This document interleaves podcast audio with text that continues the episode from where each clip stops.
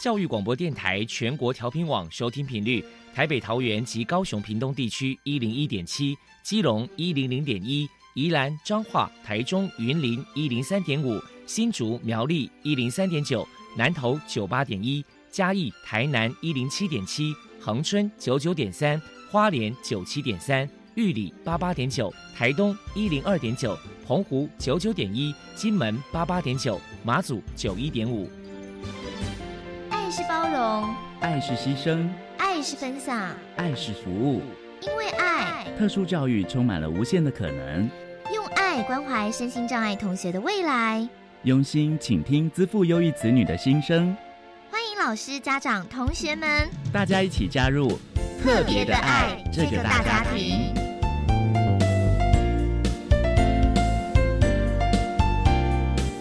本节目由教育部学生事务及特殊教育司指导，国立教育广播电台监制，欢迎收听。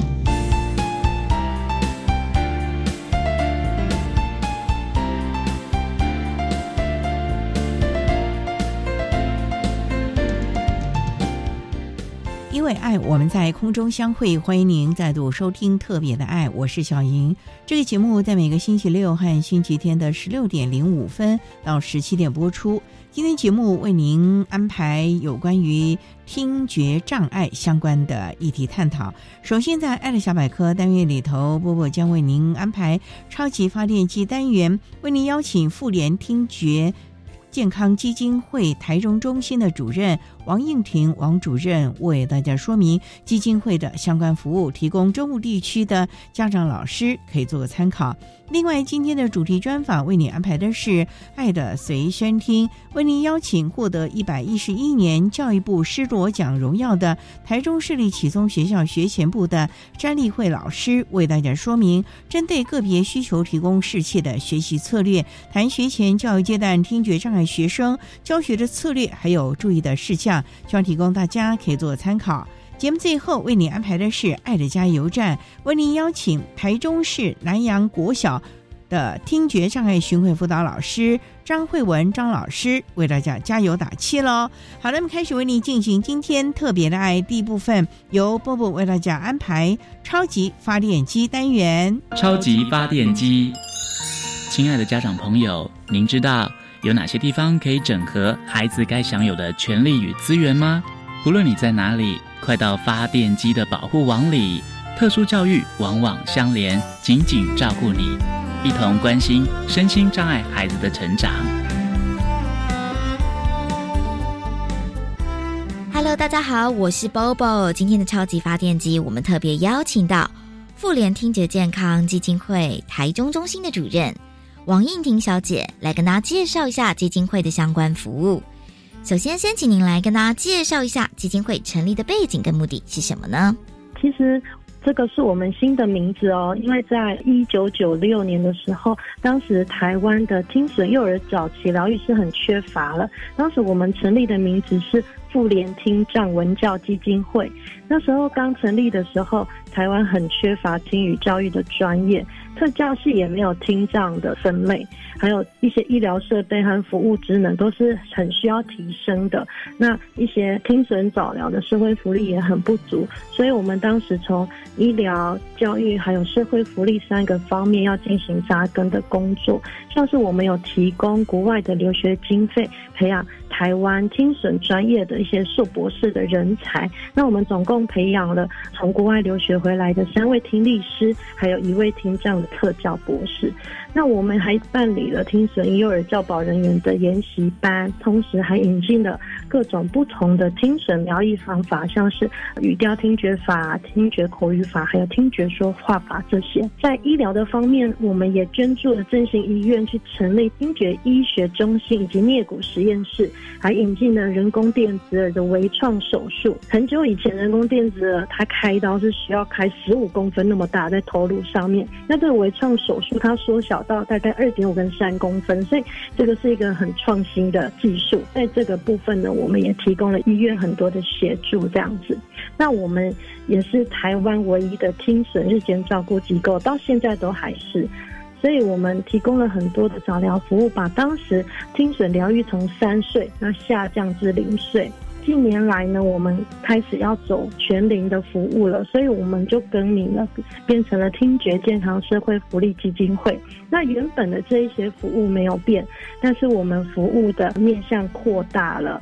在这个过程中，其实我们也都一直持续在推动，像是人工电子的健保补助，还有一些新生儿听筛的社会福利工作。等于是这个服务的面向，就是从原本的再更升级一些，这样就对了。年龄层也扩展了，嗯年龄层也变得更多了，这样更大了，更多的人群。那再来可能想请教一下您，就是说，那么因为这边也是服务像是这些听障的朋友嘛，那这边的服务对象可能有哪些条件的限制，例如年龄啊？那么再跟大家介绍一下，可能还有哪些服务呢？嗯，我们现在呢，只要零到九十九岁，我们是这样说啊，其实超过一百岁也可以，只要有听觉健康需求的人，都是我们服务的对象哦。服务的项目包含了像是在听力学管理的服务，那这个就包含了说你听觉的功能评估，还有婴幼儿听力检查，国具的一些借用跟验证和植物赛设计。那在教学的方面呢，我们有整合听语教学的服务，这个是符合大脑学习模式的全龄的听损的疗愈课程。那在家庭跟个人支持服务方面呢，我们有新生的家长课程啊、讲座，也有家访，还有到宅的服务，还有很多的呃是都会打电话过来询问补助，还有一些申请的服务。那在社会适应跟宣导的部分，我们也做了很多，像是转衔的服务。转衔服务就像是小朋友他升国小、国中，或者是不同的教育阶段，那他们需要我们入班级去做宣导，那还有提供老师一些孩子的能力的评估，这些转衔服务。那宣导服务呢，不止在校园，其实在社区和企业也都有。那另外我们也都会参与一些专业的演讲。那近年来我们很努力去做，就是学龄至乐龄的听觉赋能服务。因为大脑在不同的年龄，还有不同的听损发生时间，就要有不同的赋能方式。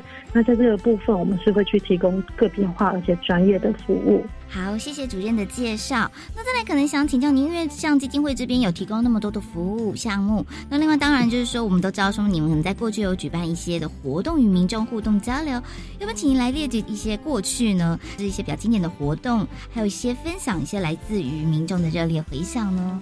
其实我们办的活动非常的多，像是我们有举办过很多不同领域的治疗师参加的专业研讨会，或者是像跟县市政府或是学校单位去合办的一些听力的筛检啊，或者是研游会的活动，还有多倒数不清的宣导活动。那过去都是致力在听损儿童的早疗，所以我们经常会到听损孩子即将就学的幼儿园或国小去宣导。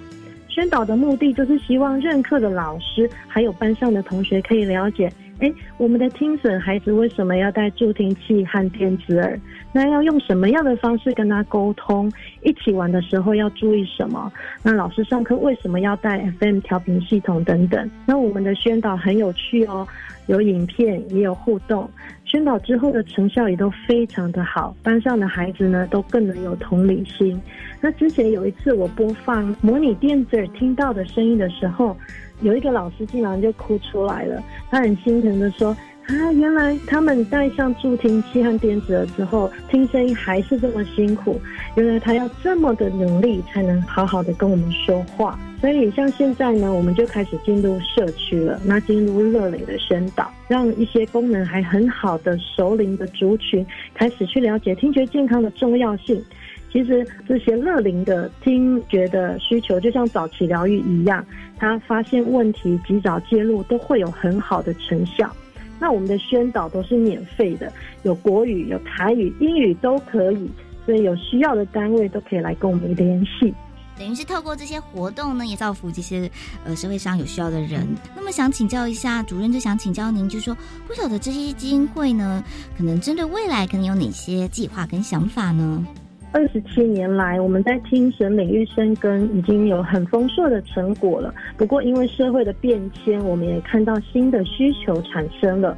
那现在我们看到的需求主要有四个：第一个就是要缩小听损疗愈的城乡差距；以前我们比较琢磨在早期疗愈，那现在琢磨在全民。二零二五年我们就要迈入超高龄的社会了，所以我们会希望让乐龄族在社区就可以就近的接受服务，来缩小他们听损疗愈的城乡差距。那第二个需求就是要宣导以大脑科学为依据的教养观念和疗愈，因为在二十多年前，大脑科学家都已经跟我们说，不管是教育或者是训练。都要以大脑的知识为基本，让听损的服务不要只专注在听，而是依据不同的年龄层给予大脑不同的养分，才可以真正解决问题。那第三个需求就是我们要去推展银发族的赋能工作，因为银发族的听力问题啊，近年来受到重视，老年人越来越多嘛。但是他的问题跟小孩是完全不一样的，他不是戴上助听器就可以马上解决，需要更多专业的介入。那第四个就是要去重视听觉中枢处理异常族群的需求。以前我们认为听的问题只有听力损失，但是有一群人呢，他的听力是正常的，不过他听到的声音却是扭曲不清楚的，因此会影响他的沟通跟学习。这些人在儿童里面有二到三 percent 有这个问题，老人大概会有十到二十 percent，所以台湾要进入高龄社会的时候，就可以想象会有很大的需求。不过因为台湾目前的评估工具很不足够，也没有相关单位去提供专业的服务，那我们正努力在建构这个部分的专业。并且要去研发本土评估还有听觉真人的训练的工具，所以在这些需求之下，我们有六个新的工作计划。第一个就是听损疗愈的社区化，那第二个呢，就是宣导各年龄层的听觉真能的观念，还有新服务的模式。那第三个就是要发展中枢听觉处理异常族群的专业服务。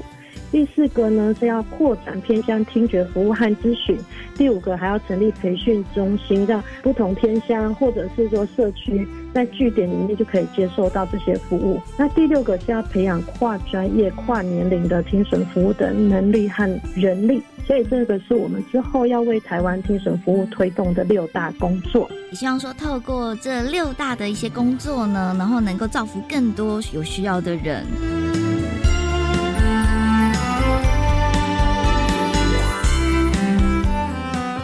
谢谢妇联听觉健康基金会台中中心的主任王英婷小姐接受我们的访问。现在我们就把节目现场交还给主持人小莹。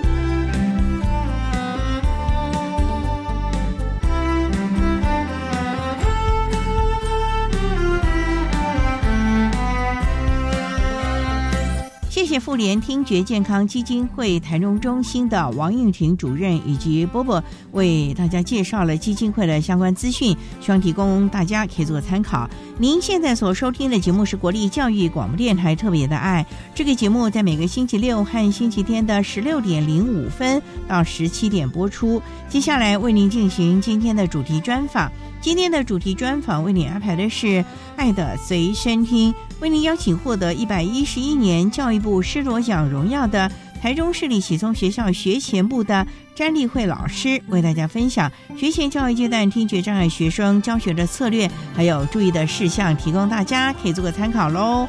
好，那么开始为您进行今天特别的爱的主题专访，《爱的随身听》。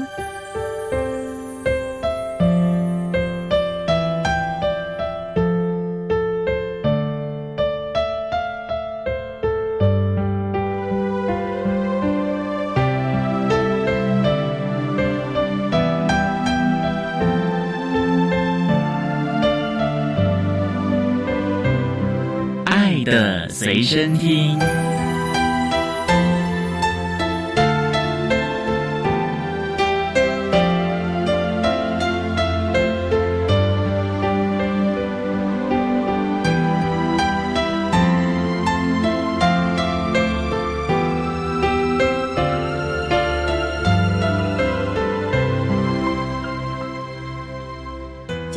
邀请获得一百一十一年教育部师铎奖荣耀的台中市立启聪学校学前部的老师詹立慧詹老师，詹老师您好，大家好。今天啊，特别邀请老师为大家分享针对个别需求提供适切的学习策略。学前部的孩子们呢，如何进行相关的教学策略？首先啊，想请教詹老师啊，台中市立启聪学校是在台中市的什么地方啊？西屯区安和路一号，交通方便吧？交通很方便，车站搭二十七号就可以坐到我们学校。我们的校园很广大，半公顷的。这个我见识过了哈，我记得好多年前啊，当时的校长让我参观校园，就是没想到一参观走了两个钟头，而且那个路线都没有重复的，可见那个多大。我记得那时候校园里面有什么香草区啊，好多好多，你们还有一个小丘陵，自然生态是非常好的。对我们是水源区，所以不能撒农药。那学校大概成立多久了？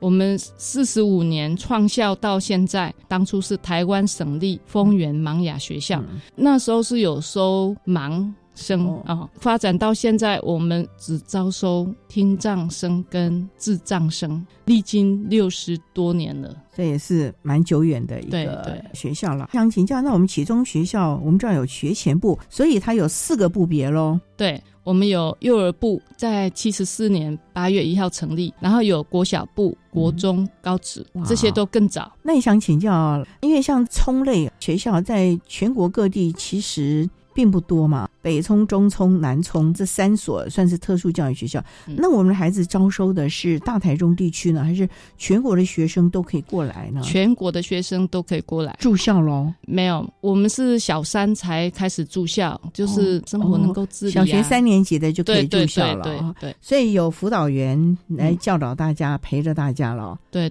所以对于孩子来说也是一个独立自主。那你们的孩子最远从哪里来？外岛吗？我们有户籍在澎湖的，现在以我的班上就有从麦寮来的，麦寮，哎，每天零哦，哎，对对对，每天哦，对，每天妈妈载他来。你们没有校车吗？我们有校车，但是没有到那么远。我记得我当年去的时候，我就阵容好盛大哦，因为好几十部的校车在校园里面，孩子们陆续上了车，开出校园，我觉得真的是阵容好大哦。对，也考量到了孩子的通勤的问题了。对，因为有的是坐轮椅嘛，就比较没有那么方便，就是要校车。那我们学前部的孩子，他一定要经过鉴定安置才能到中聪来就读吗？是的，他是要经过我们教育体系的，还是医疗体系的？就是我们的鉴护会。那有没有什么资格？例如说，他的听力要到什么地步呢？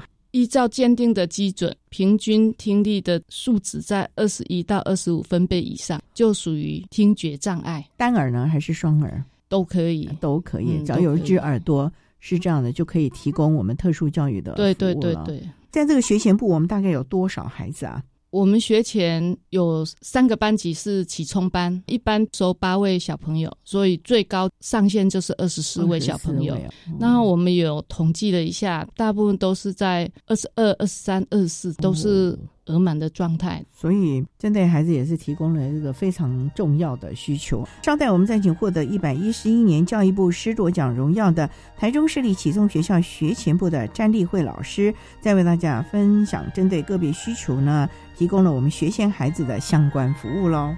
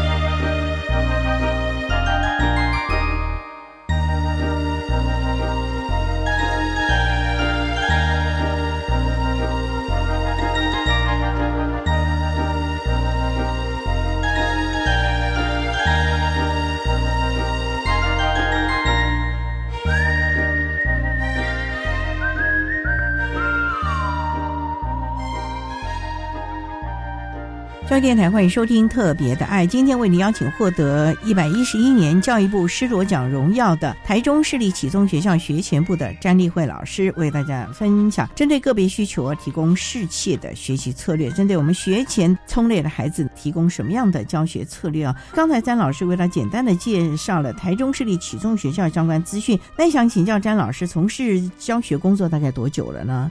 三十三年，当初就是主修特殊教育吗？不是，我是从幼教在修特教学分。为什么会转到特教这个部分呢？因为我在普幼的时候看到幼稚园邀请特幼生来学校，当下就觉得他们很需要被关照，于是我就在普幼三年，大中小班都带过后，就考台中启聪学校，然后很幸运的，当时被分发在。彰化师大的特幼班学前听障班，你是去那里教书吗？对。可是你那时候有特教的专业吗？我是进去以后再去修特教学分，因为那时候特教学分不普及，现在比较多管道可以修了。所以你也算是先驱者了哦。嗯，那那时候几乎这个方面的资源很少，个案也很少，专业的教授也不多耶。那你们怎么样开始一步一步的耕耘？累积了自己的教学经验呢。那时候正逢林宝贵教授在推广口语教学，口语教学跟我们幼儿教育这一块是可以连结的，因为就是让孩子未来能够回归啊。所以我们很早就在做融合的教育。不过像口语，我们也知道了，你必须在听觉方面，因为就是模仿嘛，要模仿了大人或者是其他的孩子。说话，我们在模仿，慢慢的学会他的发音啊，等等的。那这群孩子既然有听力方面的问题，你们怎么来教口语？因为我们虽然知道，像有一些的机构也在标榜所谓的口语能力啊，不希望大家用这个手语啊。可是口语也是有困难度的，老师。早期比较困难，因为哈助听器还是有限的，但是现在人工电子耳。听的环境比较好了，科技也比较进步啊，像现在有 FM 啊调频系统。如果在很嘈杂、很宽广的环境下，孩子利用这个 FM 调频就可以接收到发音的讯息。我们现在是手口语并用，以口语为主，但是以手语为辅，因为有些孩子。即便是开了刀，他也不见得是成功的。他还是要来接受教育，然后利用手语让他知道意思。然后手语也是一种技能，就是我们听障生的母语，这很重要。而且手语已经纳入了国家的语言当中一个很重要的。所以手语不光是我们听障朋友们的必备技能，也是我们一般人必须要了解的一个。语言的方式了啊，嗯哼，好，那我们稍待啊，再请一百一十一年教育部师铎奖的台中市立启聪学校学前部的詹丽慧老师，再为大家分享针对聪类的孩子学前阶段应该如何的来提供适切的教学策略了。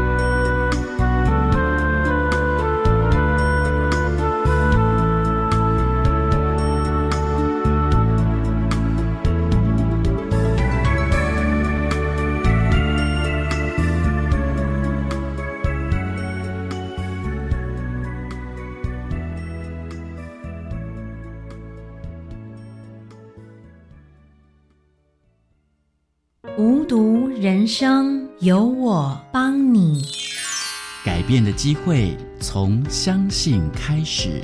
占卜者口中所称命中应有的辅助人，是否会来到无毒会客室？我是白天，欢迎锁定教育广播电台，每个星期天中午十一点零五分到十二点，无毒有我，一起加入一段爱与关怀的旅程。有时候，家人之间爱和关怀让我很感动。你可以用摄影或创意短片，把感人的瞬间记录下来。参加全国孝道教育系列比赛，有机会获得奖状及礼券哦。什么时候交件呢？即日起到八月二十八号。另外还有让高中以下学生参加的绘画、漫画及故事征文。详细资讯可以到孝道教育资源中心官网查询。以上广告是由教育部提供。儿子啊，到外地工作自己要小心哦。好，我会打电话回来报平安的。对对对，但是更重要的是打电话去更改你强制汽车责任保险的联络地址，保险不中断，妈妈才安心。好，如果民众的居住地址或通讯地址变更，也应主动告知保险公司，以确保能收到保险公司寄发之续保通知，并准时续保，以保障您的权益。若有相关问题，可拨打免付费服务电话零八零零五六五六七八询问。管那么的水，落嘎西木啊！大家好，我们是欧开合唱团。您现在收听的是教育电台。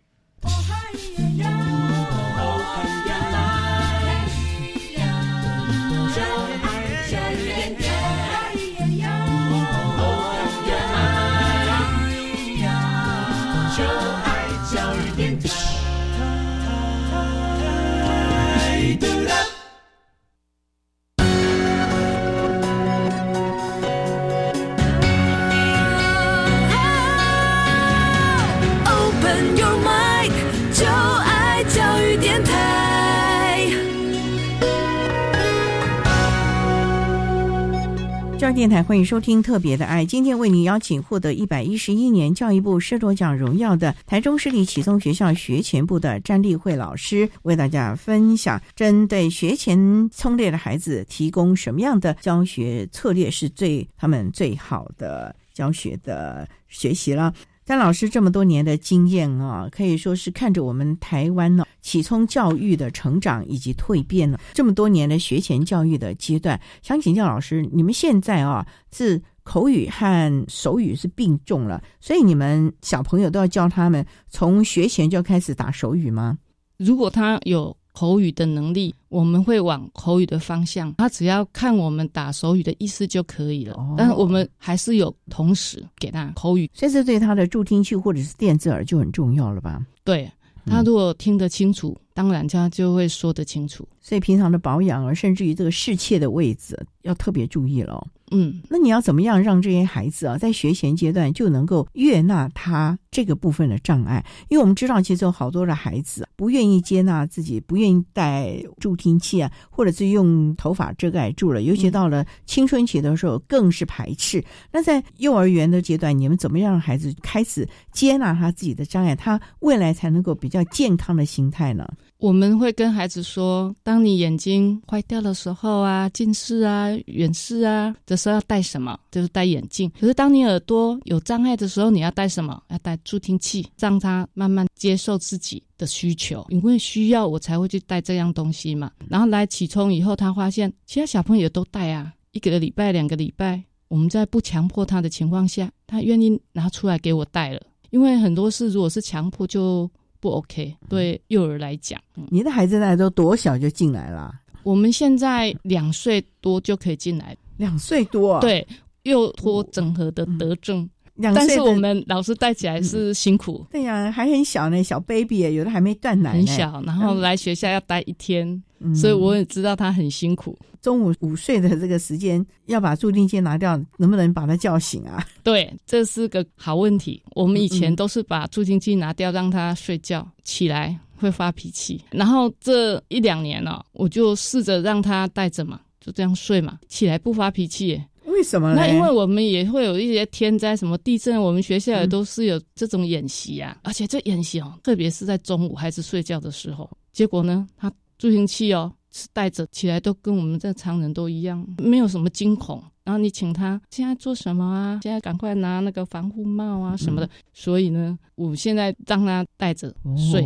其实我们一般人也是啊，平常睡觉的时候也是会有噪音干扰。但是我的环境会是很安静的。是你们学校教室有隔音窗吗？还是我们就自己安静，孩子就安静就睡觉了啊。所以这也是一个很重要的生活上的策略了。对，因为他未来入小学，小学也没有让他拆下来啊。对不对？哦而且那个助听器这样拆来拆去，我也在想，开关用太多次，会不会容易故障？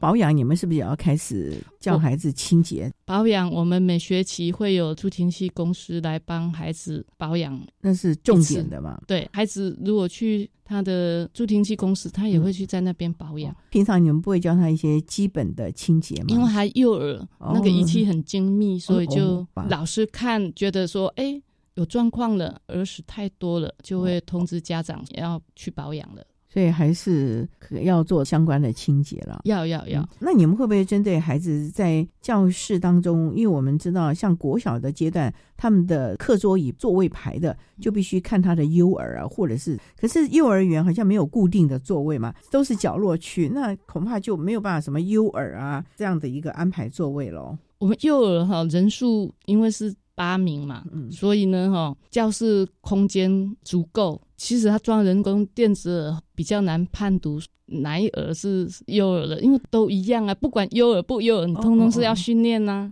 所以像这都是角落区啊，在学前阶段，你们怎么来进行相关的教学呢？律动啦，或者是其他的这些呢？我们的课纲跟普幼都是一样的，普幼教的我们也都是要教，只是说我们的方法会不同，因为他在听觉上有状况嘛，所以我们会比较针对这一块。例如说，我们需要每天做口腔运动啊，因为有的孩子他没有讲话，但是他口腔只有在吃饭的时候在动，可是我们平常还是要都是要练习肌肉啊，对然后我就会提供口琴，我发现口琴很好用，每个人都吹吹口琴，让嘴唇收缩一下，让气顺畅。其实也训练孩子的肺活量了吧？对，哦然后也听到自己吹出来的声音。对哦，这个很重要、哦。嗯嗯因为这个是在你的班上必备的一项才艺，是不是？一个道具啊，道具啊，道具。哦，那小孩子应该也很开心吧？对啊，因为学习乐器本来有声音，这对他们来说就是一个吸引力了、哦。对对。好了，那除了口琴的教学，老师还会运用哪一些教学的辅具啊，或者是一些器具来协助你的教学呢？我们通常说 FM 嘛，但是哈、FM 大家有个观念，它是让声音扩大十分贝，但是清晰度呢并没有。所以呢，我们上课的时候用 FM，但是如果说人数很少，我们就不用依赖 FM，因为这个环境如果是很安静的，它的助听是气调的刚好最适合的声音，最适合的音量。我们有试过让脑麻的孩子啊带 FM 嘛，结果他就马上拆掉，因为？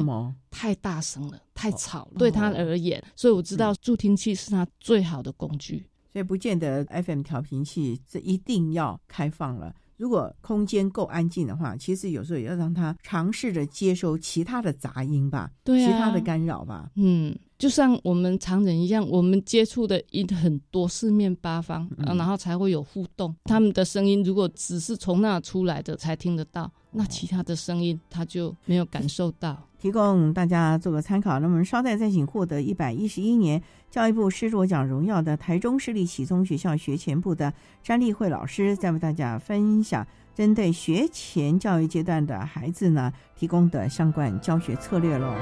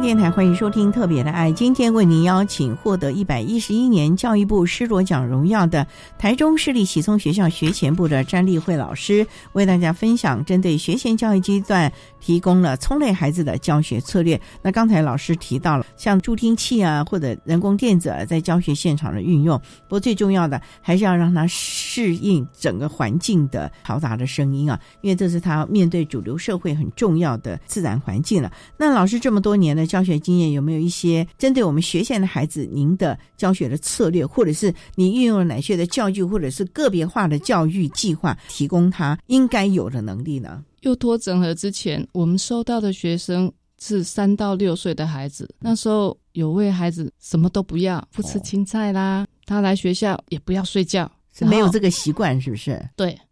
尤其是现在家里都只有一个孩子，父母亲早晚都陪着嘛。现在很多孩子都不希望外人抱，所以你也不能随便的太近的肢体上的接触。对对对，刚来的时候像刺猬一样，所有的人事物哦，他都是不要的。我就在想一些新鲜的事。刚开始我们就是牵着手嘛，让你牵啊，只能牵手，带着他在校园走。我发现。他们蛮容易跌倒的，为什么嘞？因为他开人工电子，先是开一边，平衡感就不好了。我觉得说孩子安全最重要，所以呢，新生我一定是牵在手边，等到半年、一年。他稳定了才敢放放手，让他自己走。对对对对，要不然噗一下就一个，呃，第二个这样不行。听力还会影响了平衡哦，会会会，也会影响他的前庭，避免他们跌倒，所以这个安全就很重要。那还有哪一些是你会要特别注意的呢？幼托整合后，我们来的孩子哦，变成不会吃饭，太小是不是？不是，因为从小吃汉堡，所以他一粒米饭都没办法进到嘴里，他不知道有这样的食物啊。他不习惯咬，孩子如果咀嚼不好，也会影响他说话，也不会喝水。他们通常都是用奶瓶喝，但是你要学说话，你的嘴唇是不是要会抿？所以就是要用杯子喝。老师，这个很艰巨的任务哎，因为要学一个新的技能，对他们来说有时候还蛮困难的，而且他会排斥。一定排斥，他会生气。生气，你一定要找出生气的原因，减少他生气的次数。他例如为什么生气？是觉得不方便吗？因为他不想这样做，他就会生气。或者说他要玩具，在家是马上就有，可在学校可能就要轮流，他就要等待。这时候他也会生气。那怎么办？这时候你们就示范呢。然后同才哦，是他的第二个老师。他看同才这样做，他就知道自己要怎么做。哦，听障生他的优势就是他的视觉，这样几次下来，慢慢降低他的挫折。手语的赞，我们常常会按他赞，就是他棒，自信心就会提升。就跟同才学习正确的模式之后呢，第三位就是环境，环境是他的第三位老师。我们在环境里面布置学习区，让他能够自由的去拿取，重点是要会归位。在家也要养成这个习惯，这个很重要吗？归位，对，一件东西玩完，换下一件的时候，就是要先归位，才能够再下一件，不然家里乱七八糟了，很快就乱起来了。所以你要教他们收纳了。要，我每样东西都有它固定摆放的位置。所以老师啊，其实，在学前教育阶段，你不光是是教他一些口语的沟通啊，可能生活该有的，例如说收纳啦、等待啦、吃饭的技巧啊，在你的课堂当中，你好像就潜移默化的让孩子慢慢的接受了，因为不然一天都在家里的小公主、小王子哎，融在生活里面，那他们学起来就不会有挫折感，而且有同才学习啊。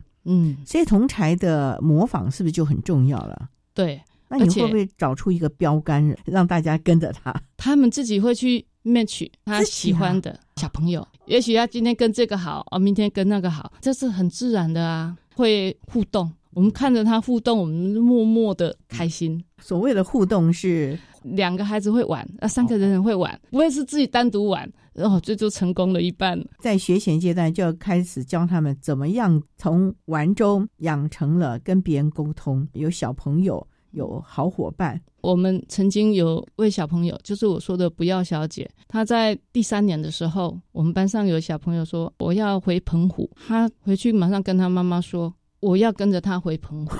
为什么？然后妈妈问他说啊，你机票买了吗？行李打包了吗？要不要阿爸陪你去啊？都不用，他就是要跟着回澎湖。那当然这是不可能啊！结果回澎湖七天的小孩子回来了，这个孩子在家休息了七天。这几天他一开始是哭闹了，因为他觉得他没有朋友。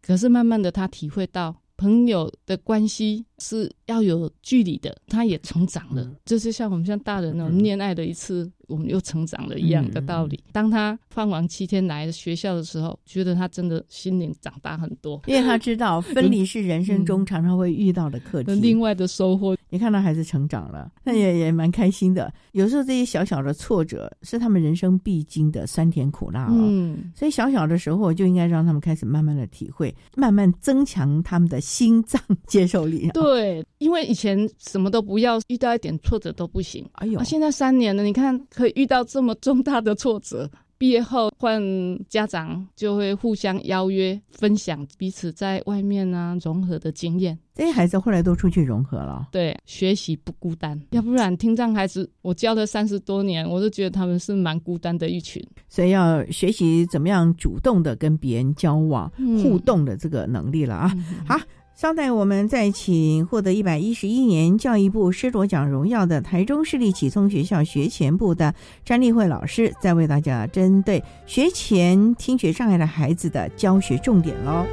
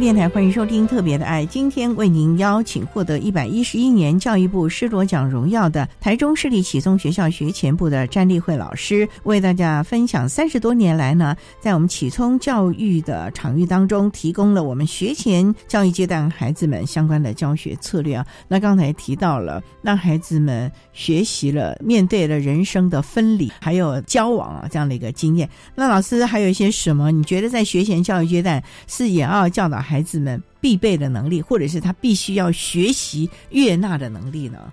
最普遍就是孩子会偏食。我们这个不要小姐偏食是非常严重的。刚来的时候一滴青菜都不行，然后现在哦，我发现其他孩子其实也都差不多，只是他没有表达出来。他会告诉你青菜少一点。青菜哪里那么难吃？像我们现在养生都要尽量青菜的。对呀，我发发觉这是很普遍的问题了。那你怎么办嘞？我就开始篮耕。我们学校有用篮子来耕种。种植他喜欢吃的菜，田园教学。对对对对对对，我们已经有好多样啊，番茄也种，小黄瓜也种，特别是草莓，小孩子最喜欢。草莓好种嘛？它很容易虫害啊，这一点点水它就烂了呀。对呀，小朋友会发现有瓜鸟，有小鸟来吃，然后我们就说，那要把瓜鸟送到他的家旁边草地一大片，就把瓜鸟移过去。蜗牛很厉害，晚上又走过来，那怎么办？第二天草莓就没了，或者一个洞是的，是的，所以我们只有种草莓，要吃到草莓很难。那其他的蔬果怎么办呢？是不是也可以入菜呢？可以，我们小黄瓜摘下来的当天，我们就让孩子洗干净，用那个有洞的那种砧板。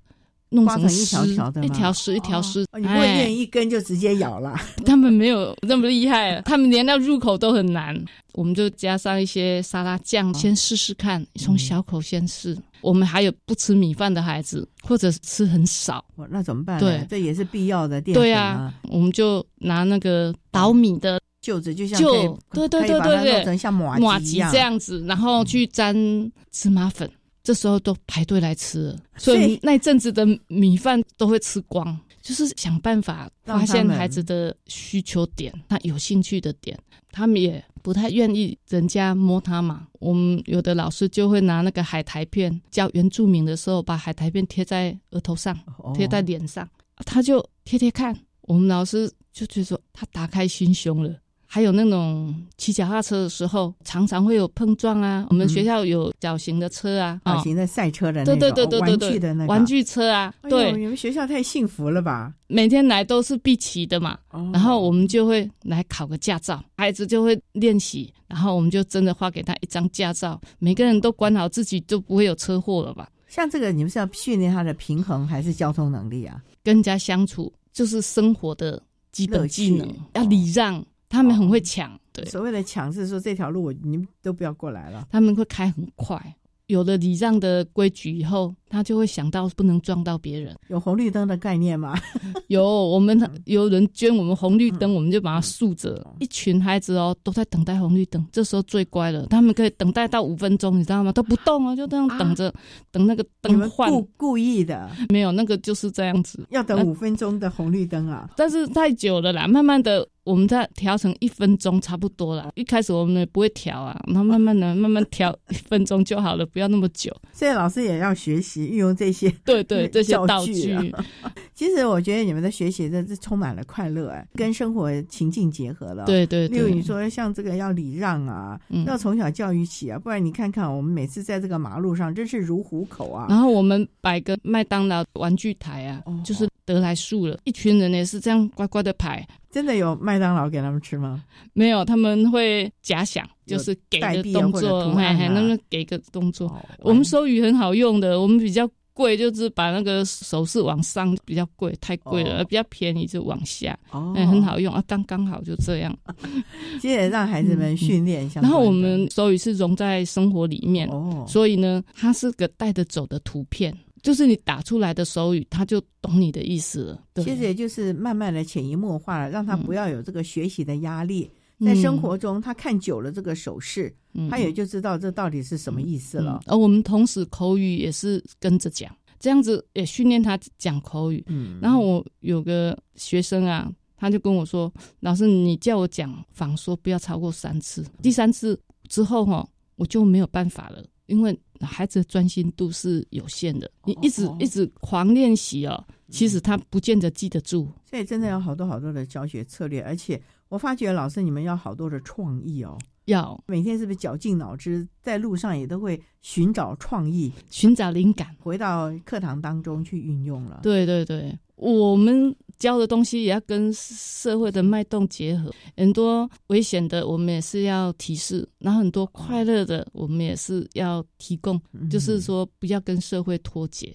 所以学前教育如果施行得当的话，它未来进阶转型到其他教育阶段，国小啊等等，甚至于融合也都适应的很好喽。对，特别是我们这近年来哦，推台湾手语，这个台湾手语已经是把北中南的手语都整合过了。我们之前的手语北中南其实是不一样，现在整合过后呢，教材也都出来了，方便老师们使用，这是非常重要的啊。虽然呢，我们希望他能够尽量用口语沟通，可是手语也是一个辅助的语言方式了。对对。好，那我们今天也非常的谢谢获得一百一十一年教育部师卓奖荣耀的台中市立启聪学校学前部的詹丽慧老师，为他分享了三十多年来在学前教育阶段提供了我们聪类孩子相关的教学策略，还有教学的创意了。非常谢谢詹老师的分享，谢谢你老师，谢谢大家。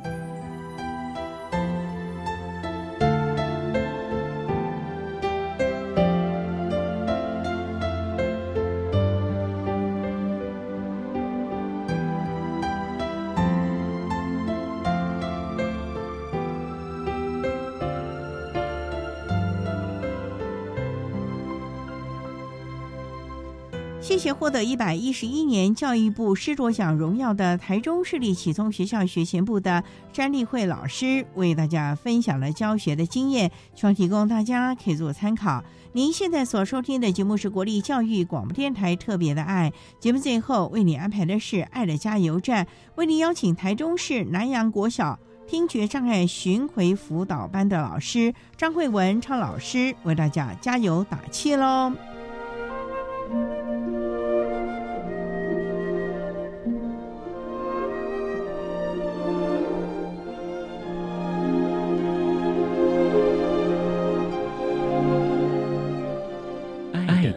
加油站。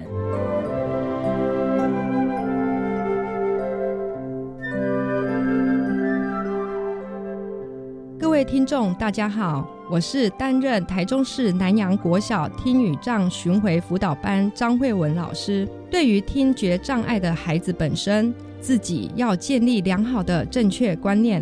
对自己要有信心，还有本身的助听辅具、助听器、人工电子耳一定要佩戴好，才能够听得比较好，跟听得比较清楚。尤其还可以帮助我们在生活上有各式各样的声音，听得到危险的警示声，也是保护我们自身的安全。还呼吁我们的教育合伙人、学校的老师和家庭里的每一位家人。共同朝着我们孩子的愿景，尊重每一位孩子的生命，以孩子为主体，从中鼓励孩子看到进步的点，哪怕是一点点的进步，多认了一个语词，多认了一个国字，我们都给他大大的赞美，鼓励他们真心的发现孩子进步的地方，他们的内心信心也会大增，各方面也会进步，与他人的互动。一定也会有不同反响。期望我们每一个人都能够愿意多方学习，增进自己的学识，更要乐于我们的学习。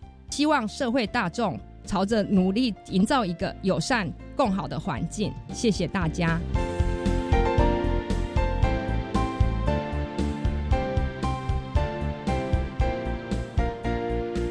今天节目就为您进行到这，感谢您的收听。在民间节目中，为您邀请台中市南阳国小听觉障碍巡回辅导老师张慧文张老师，为大家分享找出最适切的沟通方式，谈国小教育阶段听觉障碍学生巡回辅导教学的策略，还有亲师互动的经验，希望提供大家可以做参考。